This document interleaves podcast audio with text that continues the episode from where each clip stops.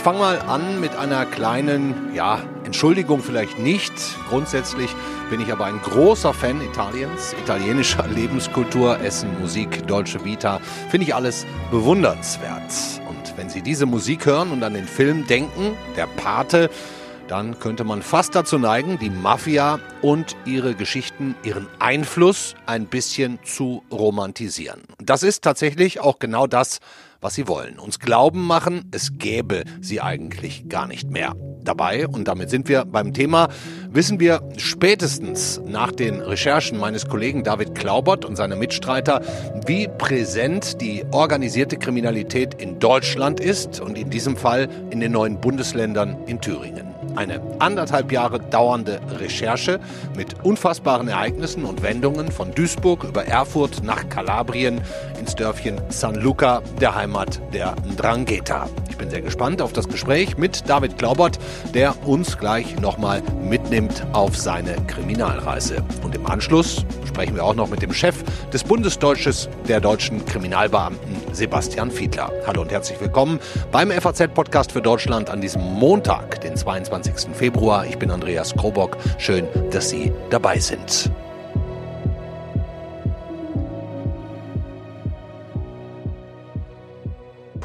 C'è il lavoro, tutto, estorsione, opere, rovine, tutto c'è. Perché non 10 kg, 20 kg un giorno non li porto.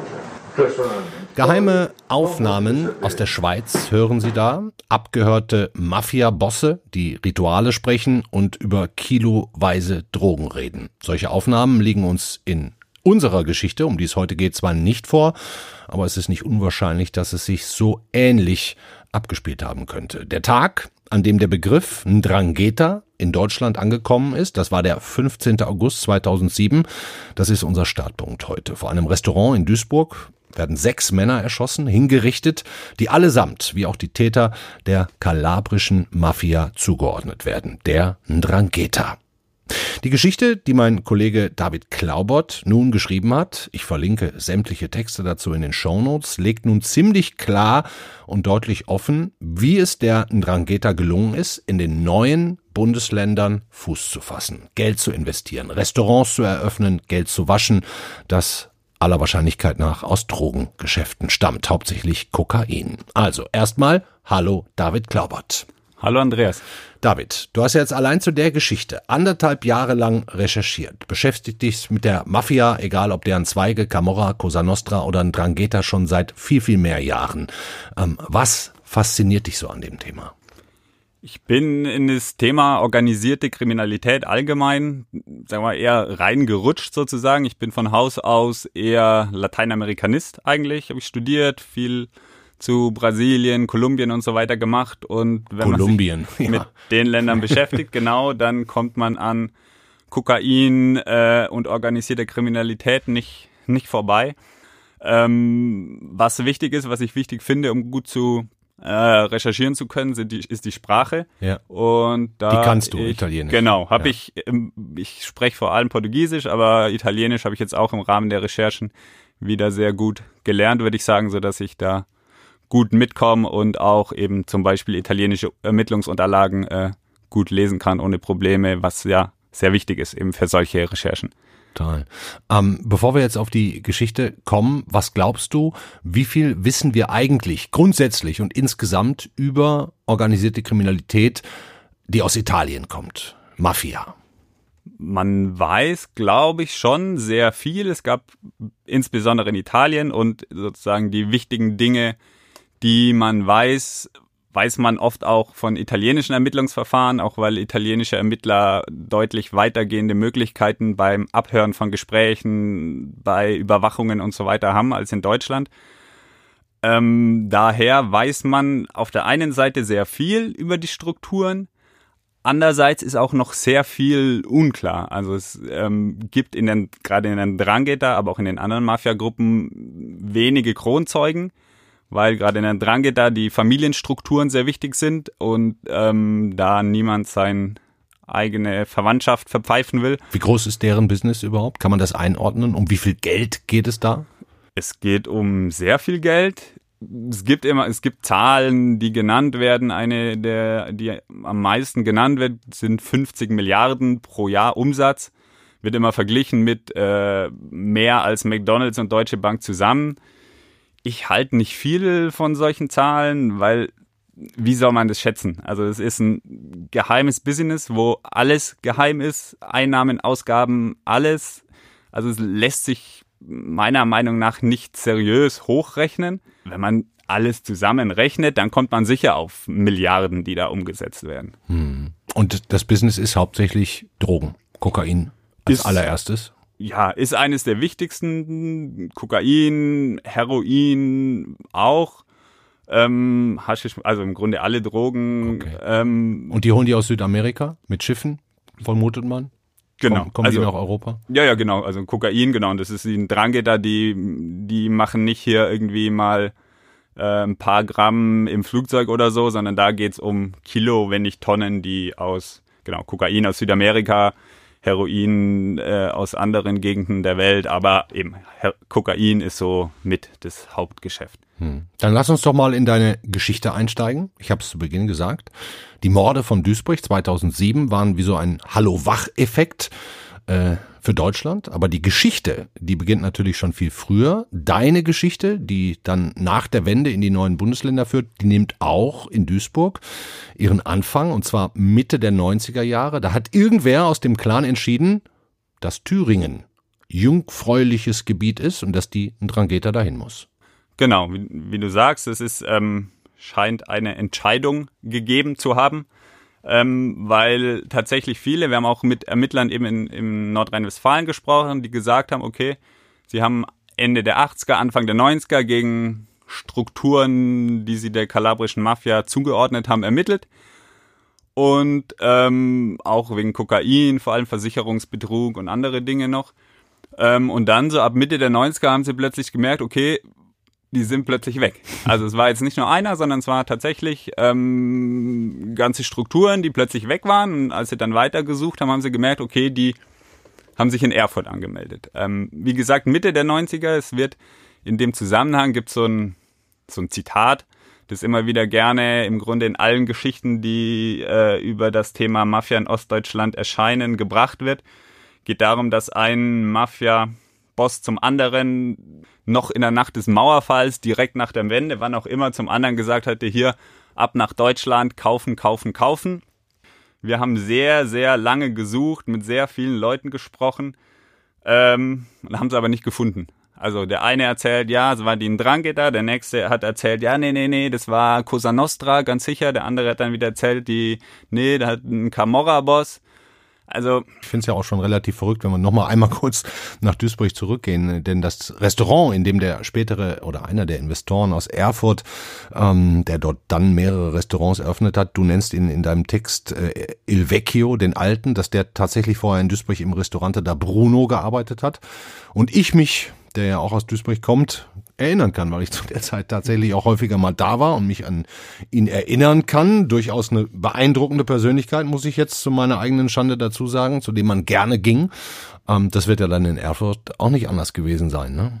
Genau, also ist im Grunde in Erfurt genau das gleiche. Leute, mit denen wir gesprochen haben aus dieser Zeit, die damals auch in Erfurt waren. Und es war eine besondere Zeit. Mitte der 90er war so der erste, die, die, die erste Euphorie nach der Wende war vorbei. Die ersten Investoren, die kurz nach der Wende kamen und am liebsten alles aufgekauft hätten, sind dann auch weitergezogen. Die Altstadt war saniert, viele Häuser standen aber leer und Erfurt hat ja eine wunderschöne Altstadt, Jahrhunderte alte Häuser. Und genau, und auch Restaurants, Gasthöfe haben viele dicht gemacht aus der DDR, aus DDR-Zeiten noch. Und in die Zeit rein kamen dann plötzlich, haben italienische Restaurants aufgemacht und, und haben viele eben, wie gesagt, mit denen ich gesprochen habe, haben erzählt, es waren die besten Restaurants in der Stadt und plötzlich hier so ein bisschen Dolce Vita. Ähm, Zieht auch, an, ne? Ja. Genau, und auch über Il, Il Vecchio, wie du sagst, haben gesagt, der hat äh, ähm, ist in, inzwischen verstorben, aber damals eben genau wie du beschreibst, ein sehr charismatischer immer gut gekleidet, sehr, sehr gastfreundlich, sehr großzügig, hat auch immer wieder, wenn eine Galerie eingeweiht wurde, hat er mal hier Essen hingestellt und Catering umsonst gemacht. Also der war sehr beliebt. Wie ist es denn überhaupt zur Jahrtausendwende, also ein paar Jahre später, nachdem da mehrere Restaurants eröffnet wurden, die Polizei, das LKA, auch BKA, wie sind die überhaupt drauf gekommen, dass es von Erfurt Verbindungen nach Kalabrien, nach San Luca gibt? Bekannt war das im Grunde schon kurz nachdem die äh, Personen aus, äh, aus NRW nach ähm, Thüringen gezogen sind ähm, weil dann natürlich die Ermittler in NRW da mal gesagt haben, hier Kollegen, übrigens, hier haben wir, die wir. Leute, die kennen wir, die hatten wir auf dem Schirm. Ähm, das Problem war, erstens hatten die in NRW jetzt auch keine konkreten Anhaltspunkte. Mhm. Also es war, hatten auch viele. Es war viel klein-klein, ne? Das ja, hattest du eingangs. Ja, gesagt. und halt viele Verdächtigungen. Versicherungsbetrüger. Ja, klein-klein nicht. Also sagen die Verdächtigungen, da ging es schon auch um okay. damals um ordentliche Kokainimporte. Und, und dann hat die Staatsanwaltschaft also richtig ermittelt, hat verdeckt auch er, ermittelt und es wurde sogar ein verdeckter Ermittler in diese Gruppe eingeschleust. Ne? Gelingt ja auch sehr eher sehr, sehr selten, muss man sagen. Ein Polizisten, der diesen kalabrischen ja, Bossen würde ich jetzt vielleicht nicht sagen, aber der, der, der Drangheta da einfach sehr, sehr nahe gekommen ist. Ähm, Dennoch ist das Ganze dann gescheitert. Man hat den abgezogen und von einem auf den anderen Tag wurden die Ermittlungen beendet und zu den Akten gelegt. Was ist da passiert? Genau, auch hier wieder der, der Hinweis vorab, die, ähm, das sind Verdächtigungen, dass die Mitglieder den Drangetan der kalabrischen Mafia sind, wurde ihnen nie nachgewiesen, aber ähm, es wurde sehr, sehr intensiv ermittelt. Also wir wussten, dass es dieses Verfahren gab. Das, da wurde auch schon früher darüber berichtet, dass es gab, aber ohne allzu viele Details. Was wir jetzt dann im Lauf der Recherchen ähm, haben wir sehr viel Material zusammenbekommen, eben haben rausgefunden, die wurden abgehört über Monate. Also wir haben nur einen Teil vorliegen, aber wir wissen, dass mehr als 4000 Telefonate abgehört wurden. Was uns dann aber trotzdem, was wir erst im Lauf der Zeit dann mitbekommen haben, war eben dieser verdeckte Ermittler. Wir hatten am Anfang schon mal, hat eine Quelle was erzählt und wir konnten uns nicht so wirklich vorstellen, weil, wie, wie gesagt, die extrem misstrauisch sind. Irgendwann haben wir dann eben von Quellen plötzlich gehört, nee, nee, das war ein italienischer Polizist. Mhm. Der ist tatsächlich. Oder deutscher Polizist, italienischer Herkunft oder ein italienischer Polizist? So wie es uns erzählt wurde, von einer Quelle ähm, ein, tatsächlich ein italienischer ah, Polizist, der extra ähm, herkam und ähm, das gemacht hat, mit natürlich mit einer Legende ausgestattet, in der falschen Lebensgeschichte und sich da wohl über Monate immer näher, immer weiter vorgearbeitet hat und dann tatsächlich wohl recht nah an diesem inneren Kreis dran war. Und der war aber auch dann der Grund, warum es eingestellt wurde letztlich, ne? Der verdeckte Ermittler, weil man den rausziehen musste. So wie wir es verstanden haben, führte das dazu, dass dann ähm, die Generalstaatsanwaltschaft, die ja über der, Ober über der Staatsanwaltschaft Gera steht, die damals die Ermittlungen aktiv geführt hat, sozusagen abgeblasen hat, gesagt, nee, ist zu gefährlich, machen wir nicht und Ermittler, die beteiligt waren, haben eben auch von gekränkter Eitelkeit und Kompetenzstreitigkeiten gesprochen. Und daran hat sich dann so ein bisschen, muss es wohl so ein bisschen äh, eben ein Streit oder zwischen dem Generalstaatsanwalt und dem Staatsanwalt. So, so. Ja, allen Beteiligten. Also ich, ähm, wir haben dann ja auch mit dem Herrn Kehr gesprochen, dem jetzigen äh, LKA-Chef, der damals nicht beteiligt war, der sich aber natürlich da einlesen konnte. Vielleicht ähm, hören wir uns den mal an, der im Grunde das so ein bisschen beschreibt. Machen wir sofort. Ja, da sind äh, welche Fehler auch immer äh, äh, gemacht wurden oder Probleme aufgetreten, die das Zusammenarbeitsklima äh, nicht nur zwischen Italienern und Deutschen, sondern sagen wir mal auch zwischen BKA und LKA äh, doch deutlich getrübt hatten, die einfach ihre Zeit und die entsprechenden Maßnahmen auch gebraucht haben, um dieses Vertrauensverhältnis wieder aufzubauen. Wenn Sie nicht darauf vertrauen können, dass die Ermittlungsinformationen wirklich auch in den äh, Sukus äh, bleiben, in denen sie bearbeitet äh, werden, äh, dann können Sie der benachbarten Dienststelle oder der beteiligten Dienststelle keine Informationen geben. Mhm. Das war der jetzige Leiter des Landeskriminalamts Thüringen, Jens Kehr. Genau, also dann wurde das Verfahren eingestellt. Das Verfahren wurde nicht offiziell eingestellt, aber auch das ähm, im Grunde von, von beteiligten Polizisten bei LKA, BKA uns bestätigt und findet sich auch das Datum 2002 beim BKA in Berichten ist von August 2002 die Rede, wo Operation Fido eingestellt wurde. Das heißt, es wurden im Grunde alle operativen Maßnahmen, eben die verdeckten Ermittler wurden abgezogen, es wurden keine Telefone mehr überwacht. Im Grunde haben sie die Arbeit eingestellt. Das Verfahren war noch nicht offiziell beendet. Es gab dann wohl auch noch ähm, von dem Nachfolger des Staatsanwalts in Gera, der kurz darauf gewechselt hat, der, also der Staatsanwalt in Gera, der die, das Verfahren geführt hat und wohl auch sehr engagiert, wie wir von verschiedenen Seiten gehört haben, dessen Nachfolger hat dann das Ganze nochmal so ein bisschen aufgenommen, hat nochmal angefangen, so ein bisschen Finanzermittlungen tatsächlich zu machen. Das war dann 2003, aber da kommst du natürlich nicht mehr an die ran, weil es einfach ein Zeitpunkt ist, da 2003 waren die seit äh, sieben, sechs, sieben Jahren aktiv. Da hast du im Grunde keine Chance mehr nachzuweisen, dass die, dass möglicherweise äh, Gelder, die 1996 in Restaurants investiert worden sind, dass das Geldwäsche war, geht nicht. Hm. Dein Weg hatte ich ja dann über Duisburg, Erfurt, sogar auch selbst persönlich nach Kalabrien geführt, nach San Luca. Ähm, habt, ihr habt da italienische Polizisten, Staatsanwälte getroffen. Du hast gerade äh, einen Namen erwähnt. Wir können mal kurz in einen Ausschnitt reinhören, was dir der Antimafia-Staatsanwalt äh, Nicola Gratteri, so ist es richtig, erzählt hat. L'andrangheta è un brand, è come il marchio della Coca-Cola. Die Drangheta ist eine Marke, wie Coca-Cola. Überall auf der Welt gibt es sie, in derselben Flasche, mit demselben Schriftzug. Ich weiß immer, was ich bekomme. Und genauso ist es bei der Drangheta. Jeder, der mit ihr zu tun hat, weiß, woran er ist dass sie brutal ist, rau und zäh, dass sie viel Geld hat und sehr gut im Kokaingeschäft und bei der Geldwäsche ist. Violenta, cruda, dura, asciutta, che ha molti soldi ed è molto brava nel business della cocaina e quindi poi nel riciclaggio. David, dass deine Recherchen nicht ungefährlich sind, liegt auf der Hand. Hast du kein komisches Gefühl gehabt, in der Drangheta Hochburg San Luca, quasi in deren eigenem Vorgarten, dich aufzuhalten?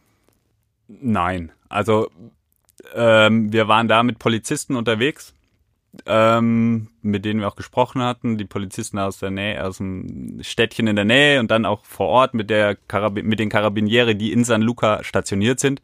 Also von dem her nicht. Ich glaube auch, dass man in San Luca auch als Journalist recherchieren könnte. Also ist jetzt nicht wie in der brasilianischen Favela, wo man äh, nur reingehen kann, wenn man beste Kontakte hat und ansonsten sich in Lebensgefahr begibt.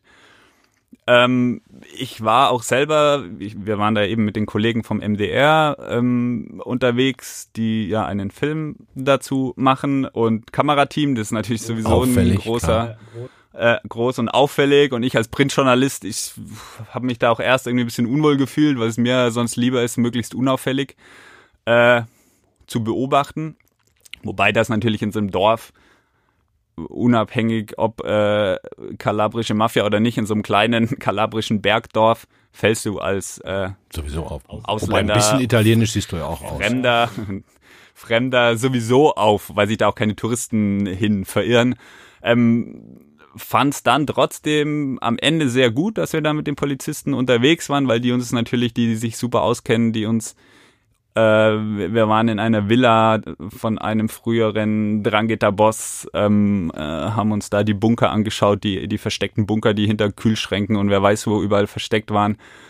Ähm, und dadurch haben wir dann schon sehr viel, habe ich schon sehr viel gelernt auch darüber. Und auch fand ich sehr spannend das Verhältnis zwischen Polizei und den Leuten dort.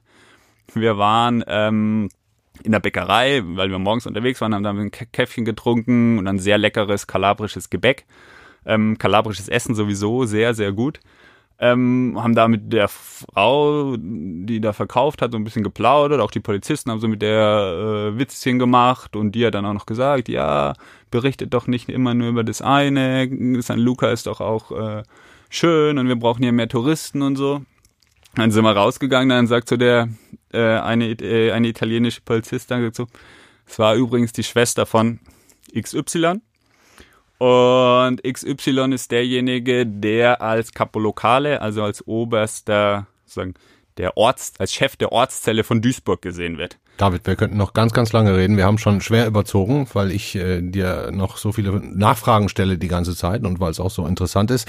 Ähm, eine Sache müssen wir aber jetzt noch klären. Nach der Geschichte, die ja jetzt in der Sonntagszeitung war, heute auch nochmal in der FAZ, auch digital nochmal als großes Storytelling aufgearbeitet wurde, mit Videos, mit O-Tönen. Hochinteressant. Also die Links ähm, setze ich rein. Unbedingt nochmal in aller Ruhe nachlesen. Aber im Thüringer Landtag, ja, da gab es heute schon Reaktionen auf deine Geschichte. Magst du das nochmal eben kurz erzählen? Genau. Da ganz kurz noch vorweg den Hinweis.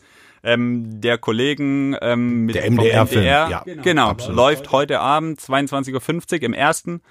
Ähm, super, also auch sehr, sehr spannend, auch mit den Bildern natürlich nochmal ganz Deine Geschichte noch mit Bildern. jetzt, ne? Eindrücke, genau. Ja, ist einfach, Fernsehen wird's anders erzählt, also ähm, auf jeden Fall einschalten, später auch in der Mediathek. Und genau, wie du sagst, ähm, heute im Lauf des Tages sind auch schon mehrere Pressemitteilungen eingetrudelt von den Grünen, SPD und FDP-Fraktionen im Thüringer Landtag, die fordern, dass ähm, aufgearbeitet wird, woran denn die Ermittlungen damals tatsächlich gescheitert sind. Sind wir gespannt und wie gesagt, Geht also weiter. Genau, also hoffen wir. Hat es auch eine Berechtigung? Also würdest du auch sagen, wenn ich dich jetzt abschließend fragen würde, sollten die Ermittlungen da weitergehen oder sollte man sich weiter mit einer organisierten Kriminalitätsstruktur in Thüringen befassen? Ja oder nein? Sollte man auf jeden Fall. Also ich, ich glaube, damals wurde eine große Chance vergeben durch den verdeckten Ermittler, der dran war. Und du kannst ja auch nicht einfach jetzt so aus dem Nichts wieder ein Ermittlungsverfahren aufsetzen. Man hätte die Chance gehabt, man hätte eine Menge Material gehabt, wurde verschenkt. Jetzt wollen natürlich SPD, FDP und Grüne, hast du, glaube ich, gesagt. Genau. Die wollen jetzt nochmal wissen, warum es verschenkt wurde. Vielleicht wird das jetzt nochmal aufgegriffen. Ja, und dann gehen die ganzen Drangheta-Geschichten wahrscheinlich in den nächsten Jahren auch für dich so weiter. Ja, also es ist, wie gesagt, wie ich vorhin gesagt habe, ist ein großes Puzzle, ähm, das ein Bild ergeben hat, in dem aber noch sehr, sehr viele Teile fehlen. Ähm, ja, also wir werden auf jeden Fall dranbleiben, die Ko Kollegen vom MDR sicher auch, ich auch.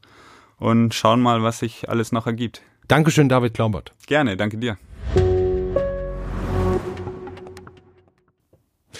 Puh, wir haben jetzt natürlich viel zu lange geredet über diese doch ja kaum glaubliche Geschichte der Drangheta in Deutschland, in Thüringen und Erfurt speziell. Sorry dafür. Nicht hinten runterfallen soll aber unser zweiter Gesprächspartner dazu, ein Kriminalkommissar, der Vorsitzende des Bundes deutscher Kriminalbeamter, der jetzt demnächst in die Politik wechselt und für die SPD zur Bundestagswahl antritt im Kreis Mülheim-Essen. Also erstmal hallo, Sebastian Fiedler. Hallo, ich grüße Sie. Herr Fiedler, die aktuelle Geschichte zeigt, wie schwierig es zu sein scheint, nicht nur der organisierten Kriminalität überhaupt erstmal auf die Schliche zu kommen, sondern dann auch noch innerhalb der Staatsgewalten die Rädchen ineinandergreifen zu lassen. Warum ist das so schwierig? Oh, ich glaube, die vollständige Antwort sprengt unsere Interviewzeit. Also da gibt da gibt's einen Haufen, also ein ganzes Bündel von unterschiedlichen Gründen. Und das wiederum hängt auch noch ein bisschen damit zusammen, mit welchem Teilbereich wir uns beschäftigen. Also ich will mal so sagen, es gibt im Bereich der Geldwäschebekämpfung, und das ist ja tatsächlich ein wesentlicher Schlüssel zur Bekämpfung der organisierten Kriminalität, Ja. einen ganzen Haufen von Themenstellungen, Problemstellungen. Diese Einheit beim Zoll funktioniert nicht, die da jetzt seit äh, über drei Jahren liegt. Äh, wir haben in der Vergangenheit zumindest große Probleme gehabt. In den Fällen, wo wir schon wussten, da läuft zum Beispiel Kokainhandel und wir müssen versuchen, das äh, schmutzige Geld wieder äh, einzusammeln. Ja. Äh, da haben wir schwierige Rahmenbedingungen gehabt. Die Justiz spielt dann noch nicht mal so mit, wie wir uns das vorstellen. So, und dann kommen wir noch zu den ganzen Fragestellungen, wie gut oder schlecht gelingt uns das, kryptierte Kommunikation mitzuschneiden, Ja. mit verdeckten Ermittlungsmethoden vorzudringen, mit den Behörden miteinander zu kooperieren. Also das ist tatsächlich ein, ja, wir sprechen gerade so über die kompliziertesten Kriminalitätsfelder, die es eigentlich so gibt. Und da brauchen wir notgedrungen natürlich auch die allerbesten Leute und die besten Strukturen, die wir dem entgegensetzen müssen. scheint ja auch um die am besten strukturierten Kriminellen zu gehen, muss man ja auch sagen, wenn es so ja, schwierig ist. Jahrzehntelange Erfahrung, ja, natürlich. Absolut. Und wenn wir jetzt mal das Beispiel aus dem Fall Thüringen nehmen, da sind jetzt Ermittler am Werk, zwei Jahre lang, hören 4000 Telefonate ab, schreiben das alles nieder, das wird übersetzt. Da gibt's einen verdeckten Ermittler, der, der da einsteigt und dann wird es, weil irgendwie der Generalstaatsanwalt mit einem anderen Staatsanwalt nicht so grün ist, dann wird das von einem Tag auf den anderen eingestellt. Wie, wie kommt sowas bei der Polizei vor Ort, bei den Ermittlern an? Ja, das werte ich fast als rhetorische Frage. Mhm. Also da, äh, das sind natürlich Frustrationserlebnisse, die Sie jetzt gerade schildern, äh, weil natürlich sehr viel Herzblut in solche Ermittlungen gesteckt wird und sehr viel akribische Feinarbeit. Ähm, äh, ich sag mal, ihre kurze Darstellung lässt nur ansatzweise erahnen, wie viel Arbeit im Detail hm. hinter solchen Ermittlungen steckt. Und wir wissen das auf vielen anderen Erfahren, also Verfahren. Es ist natürlich nicht immer so, Gott sei Dank, sondern wir haben auch herausragende Ermittlungserfolge. Hm. Das heißt, wenn wir mit guten Ermittlungskommissionen dran sind, wenn wir international kooperieren, das äh, funktioniert nicht selten, sondern immer häufiger. Europol äh, schaltet sich unterstützend häufig ein. Wir haben Eurojust zur justiziellen Abstimmung. Also ich würde jetzt nicht das Lied singen, wir sind hier immer immer erfolglos, ganz hm. im Gegenteil, hm. tatsächlich herausragende Ermittlungserfolge vorzuweisen. Hm.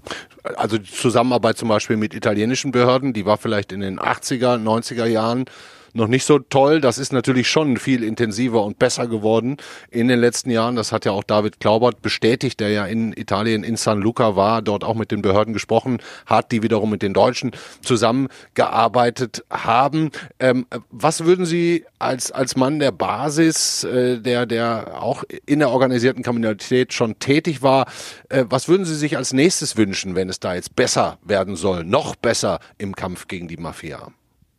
Ich würde zwei Themenbereiche rausgreifen. Der eine Punkt ist einer, den Sie wahrscheinlich nicht immer so typischerweise als einen der ersten hören, schon gar nicht von Gewerkschaftern, aber ich würde so als Top-Thema sagen, wir müssen bei der Qualifikation und bei der Forschung äh, total nachlegen, mhm. weil wir wirklich super qualifizierte Leute brauchen, die nicht nur, ich habe schon das Stichwort genannt, kryptierte Ermittlungsmethoden, internationale Zusammenarbeit und so etwas, was auf der Pfanne haben müssen, mhm. sondern wir müssen auch auf einer ganz anderen Ebene nachlegen und da machen uns italienische Unis echt was vor.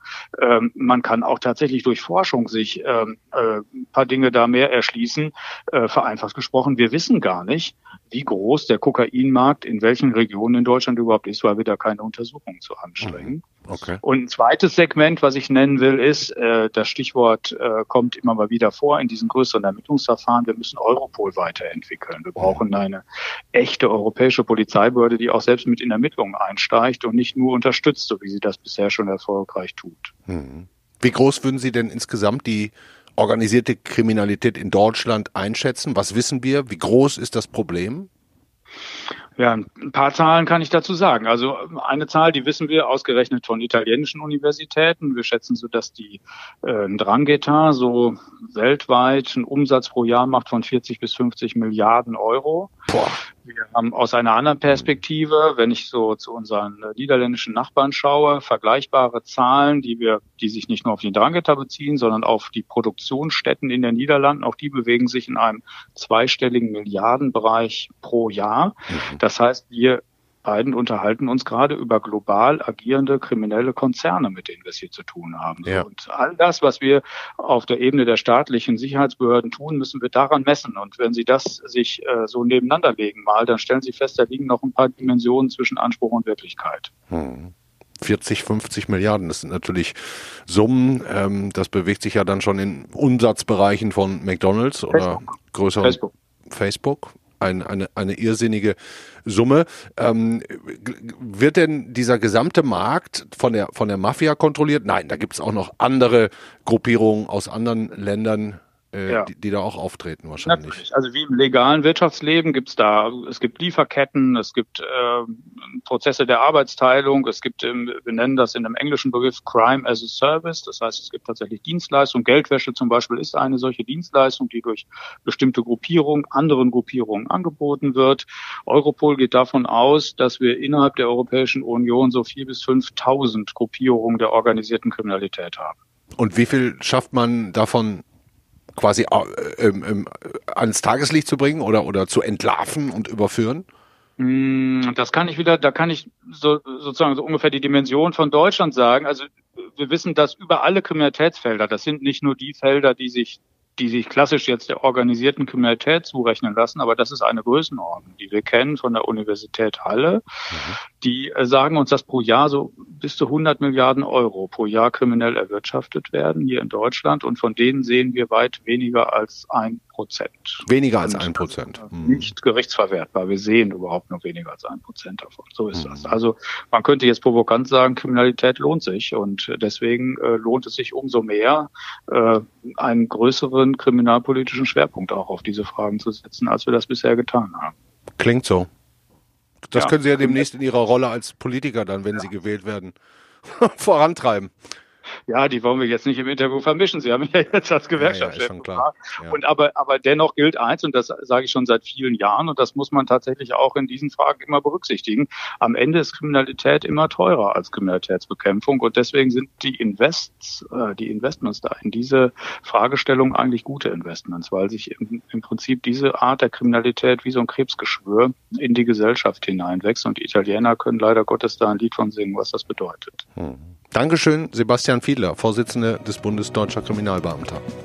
Sehr, sehr gerne. Das war der FAZ-Podcast für Deutschland an diesem Montag, den 22. Februar. Die Mafia-Geschichten Drangheta. Sehr, sehr spannend.